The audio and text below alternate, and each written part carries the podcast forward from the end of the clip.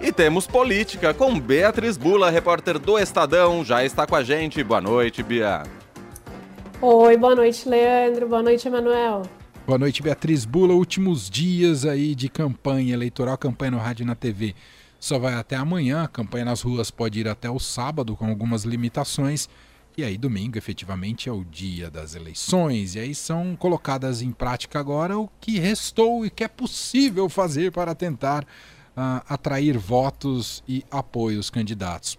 Qual é o seu destaque dessa reta final? Você quer começar por onde, Bia? pois é, Manuel, o Leandro que sempre me escreve para a gente decidir sobre o que, que a gente vai falar aqui, hoje me escreveu, eu falei, vamos falar de tudo, porque é muita coisa acontecendo, agora é aquela fase em que todos os candidatos estão lançando mão é, das estratégias que ainda possuem, pesquisas saindo a todo momento. A gente vai ter uma série de pesquisas ainda divulgadas daqui até sábado, né? Muitas no sábado, como acho que a última rodada do Datafolha vai ser publicada no sábado. É, então, é, são dias em que os candidatos estão tentando ou crescer, ou se manter, ou reverter aí a posição onde estão. Tem sido assim, apesar de as pesquisas últimas mostrarem que tudo no plano nacional meio que segue como está. É, né, Emanuel Lula na frente e brigando até o fim para conseguir vencer no primeiro turno, vencer o Bolsonaro no próximo domingo. E, essa é a meta da campanha petista, ninguém esconde isso. É, e nas últimas duas, três semanas, o PT conseguiu reforços importantes na busca por esse voto útil, né? Um voto aí é, digamos assim, mais é, contra Bolsonaro do que pró-Lula. É, voto de tucanos históricos, é, voto de ex-ministros do Supremo, algumas presenças inusitadas, digamos assim, que é, anunciaram apoio ao Lula nos últimos dias, como o ex-ministro do Supremo Joaquim Barbosa, que foi relator do mensalão, o ex-ministro do Supremo também Celso de Mello, é, ex-ministro do Supremo Carlos Veloso. É, ontem o Lula fez um ato com cinco ex-ministros do FHC e outros tucanos, vários que é, ocuparam o secretariado aí em governos Alckmin aqui no estado de São Paulo. É, tudo isso uma tentativa de argumentar para o eleitor, de dizer que intelectuais e forças políticas de diferentes polos é, estão se unindo para tentar resolver essa eleição já no primeiro turno. A justificativa de boa parte dos presentes que estava lá, Falaram lá então o Aloysio Nunes, é, entre outros. Estava lá também um dos criadores do Plano Real, é, o André Lara Rezende, economista.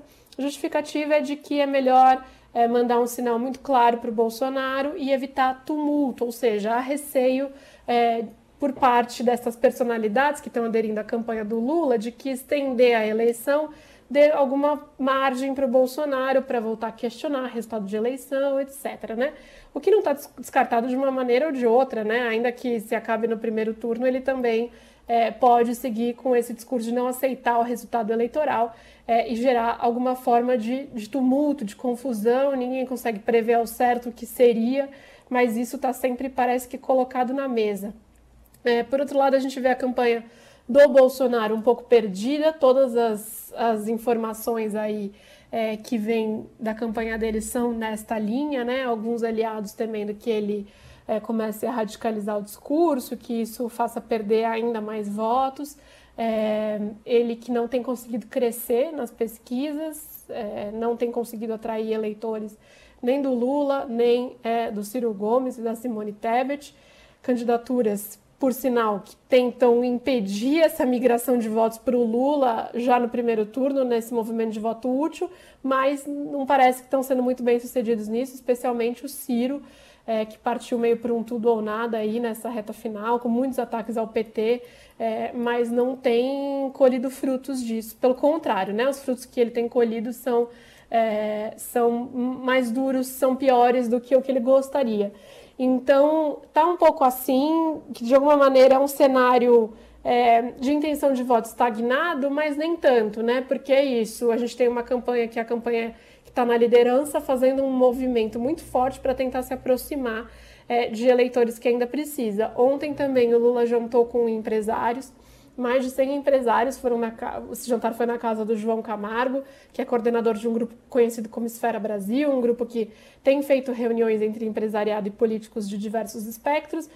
O Lula já vinha falando com vários empresários. A novidade é esse grupo Esfera Brasil reúne alguns nomes que são associados de alguma maneira ao presidente Jair Bolsonaro, simpatizaram é, com o presidente Jair Bolsonaro, como o Flávio Rocha, da Riachuelo, e alguns outros. Né? Então, é, era um jantar que a campanha do Lula queria deixar só para o segundo turno, né, para fazer antes do segundo turno, mas com essa perspectiva de poder eventualmente ganhar agora, no, no domingo, se achou melhor fazer esse diálogo, abrir esse diálogo agora, é, enfim, para tentar é, minimizar desconfianças aí de lado a lado, é isso que o Lula vem fazendo nas conversas com o empresariado, é, tentando mostrar que ele é, vai ter responsabilidade fiscal se governar, vai assumir pautas que são do interesse do empresariado também, como reforma tributária.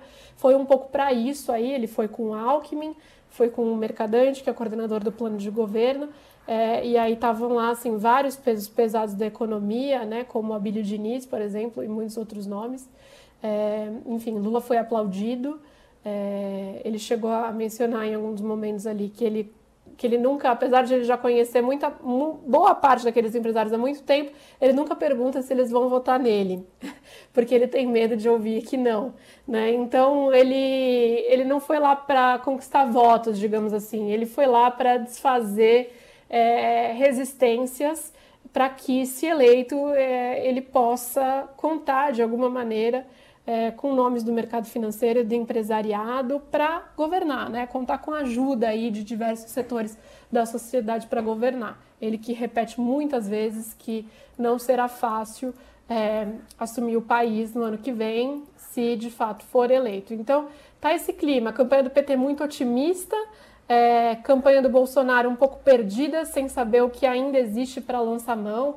A gente também teve essa semana a divulgação de mais um possível escândalo aí envolvendo a família Bolsonaro, dessa vez envolvendo o gabinete do presidente. Né? A Folha de São Paulo revelou é, que a Polícia Federal pediu e obteve a quebra de sigilo do Mauro Cid, um, o ajudante de ordens do presidente, é, e que a PF encontrou no telefone desse é, principal ajudante de ordens do presidente mensagens que apontam suspeitas de investigadores sobre transações financeiras que foram feitas no gabinete do Bolsonaro na presidência da República. Só suspeitas, são indícios. Hoje o ministro Alexandre de Moraes abriu um inquérito para apurar o vazamento dessas informações.